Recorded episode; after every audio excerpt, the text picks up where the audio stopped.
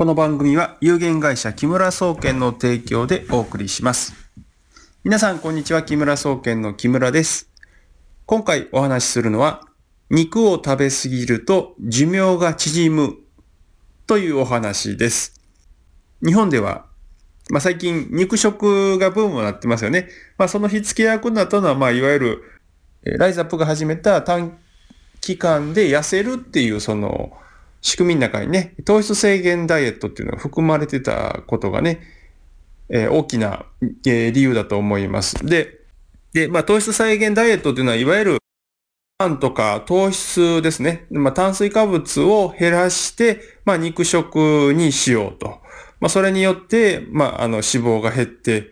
えー痩せるよと、引き締まった体になりますよっていうようなお話ですよね。で、まあその一方でね、あの、糖質制限ダイエットを、まあ、やりすぎるとですね、この本来体を動かすエネルギーになっている炭水化物なんで、60代以上の方はね、急に寝たきりになったりとか、あの、体が動かなくなるっていう、その被害が実は起こってるんですよね。だから、お医者さんの中でもね、糖質制限ダイエットはそんなやりすぎちゃダメです、危険ですっていう方もいれば、どんどんやった方がいいっていう方もいたりと、意見がすごく分かれているんですよね。よくある、まあ、反論としてね、世界最大の疫学調査というね、マクガバンレポートっていうのがあります。これはあの、アメリカで世界最大規模で行われた、あの、病気の調査なんですけども、まあ、ここで出てきたのはチャイナスタディというお話でね、えー肉食の中国人の村はですね、えー一様にみんな、癌で、癌とかいろんな病気で早く死んでいたと。平均寿命が非常に短いということで、野菜を食べましょうっていうことでね、あの、ビーカンなんかが生まれるきっかけになったんですけども、じゃあ、私はどう考えているかというとですね、まあ私自身は肉食とか野菜食とかそんなこだわりは特にない、どうでもいいと思っています。一番重要なのはですね、私たちというのは自然界から食べ物を食べることで栄養とカロリーだけじゃなくて元気になる元、いわゆる気ですよね。これを取り入れてるんですね。ですから、食べ物に自然の気が多く含まれていて、そして病気の原因になる悪いストレスが少なければ、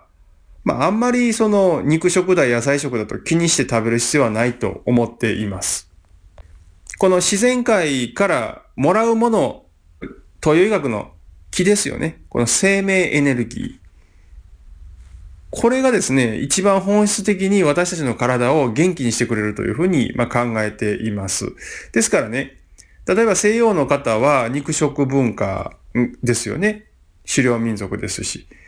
で、一方で、えーいわゆる東洋、いわゆる東南アジア系とか、まあ日本人なんかはね、農耕民族と呼ばれてますよね。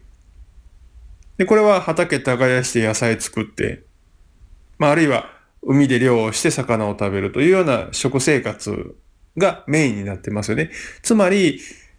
それぞれの文化で食生活自体がね、肉食に偏ってたり、植物、いわゆる野菜食に偏ってるっていうのは、すごく個性があることなんですよね。それは長年続けられてきてるわけですよね。だから、どっちがいいとか悪いとかっていうよりは、その食べ物の質というところに注目した方がいいと思っています。まあもちろんね、あの、アメリカ人をはじめとする欧米人の方たちというのは、ちょっと食べ過ぎなんですよね。食べる量が多い。だから、本来であれば日本人が食べるぐらいの量を食べたら、あんなに太らないんですけど、まあ、そこら辺は彼らは食べ過ぎるっていうのが一番の問題なわけですね。日本人はね、西洋人ほど食べ過ぎるというリスクがないので、じゃあそこでどういうふうに考えたらいいかっていうと、まあ自分の体に合ったものあ、自分が食べたいと思うものを食べたらいいんですけど、ただそこで重要なのは、添加物が多すぎたりとかね、そういうものがあるとですね、この自然の木というのが損なわれてしまうんですね。まあ、いわゆる死んだ食べ物になっちゃうわけですよ。だからいくらその死んだ食べ物を食べても元気にならないわけです。で、実はこの日本で今、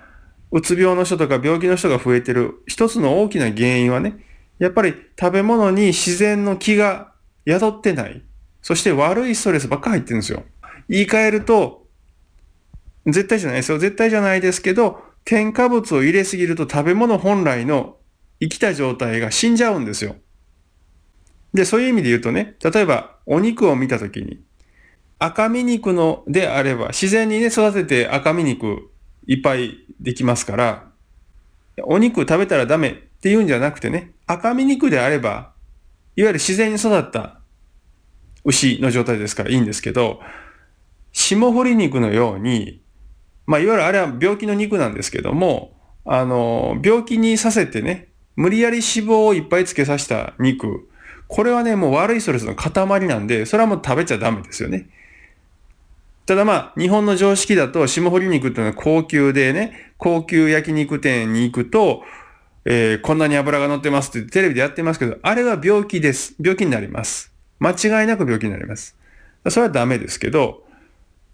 普通の赤身肉だったら別にいいんじゃないですかっていう話なんですね。で、逆に、じゃあ野菜だったら何でもいいんですかっていうと、例えばコンビニやスーパーで売ってるカットした野菜ありますよね。あの、カットしてね、色が変色しないことをまず変だと思ってください。それは添加物処理をしてるから、色が変わらないんですよ。でもね、本来野菜っていうのは切ったら切った瞬間から劣化が始まるんですよね。だから一番いいのは、普通に野菜を買ってきて、家でカットして食べる直前にね、で食べてくださいっていう話なんですよ。つまり、肉がいいとか野菜が悪いとかっていう話じゃなくて、それぞれの食べ物の質ですよね。この質がいい状態なのかどうかを見極めて食べてくださいっていうのが正しいと思うんですね。まあそういう意味で言うとね、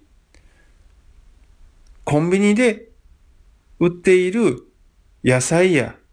まあお肉の類、まああと弁当ですね。こういうものは悪いストレス多いよねっていう話になっちゃうわけですね。え、どんな食べ物かに関わらずどうしても添加物を入れて品質を保持しないといけなくなっちゃうわけですね。で、それだったら街のお弁当屋さんでね、出来たてを食べた方がいいですよという話なんですよ。ただしね、弁当屋さんって言った時にまた勘違いする人がいますけど、290円とか激安で売ってる店ありますよね。そんな値段で作れるわけないです。必ず何か安くできる理由があります。食べ物っていうのは、コンピューターと違って、ね、インターネットと違ってね、材料費がかかります。だから、その材料費と手間賃で利益を出そうとした場合に、そんな値段で作ってるっていうことは、必ず裏があります。まあ、それはリスクですよね。だから290円で売ってる弁当を、弁当だからいいんだって言って食べるのは、だから安くなってるリスクは背負うんですよねっていう話になるわけですね。で、インターネットがね、普及したんでね、インターネットで無料でいろんなもの見れるから、食べ物とかそういうものもね、原価のことを考えずに安くしろ、安くしろっていうふうに言う方たちがいるんですけど、それは成り立たないんですよ。だから、適正な値段、まあそれがどれぐらいが適正かわかりませんけど、まあ少なくとも売ってる方たちが利益が出るぐらいの値段で売ってるものを食べた方が、リスクっていうのは、まあ差があるんじゃないかなというふうに思っています。まとめますと、世の中ではね、肉食だとか、あるいはまあビーカンっていうその菜食主義がいいとか、そんな風に言ってますけどね、そうじゃなくて、その食べ物に自然の気が入っていて、病気の原因になる悪いストレスが少ないか、いわゆる質の問題を考えるべきなんですよね。で、それであれば、肉であろうが、野菜であろうが、魚であろうがね、まあ、どれを食べても私たちは消化できるわけですから、まあ、健康にとっていいというふうに考えることができます。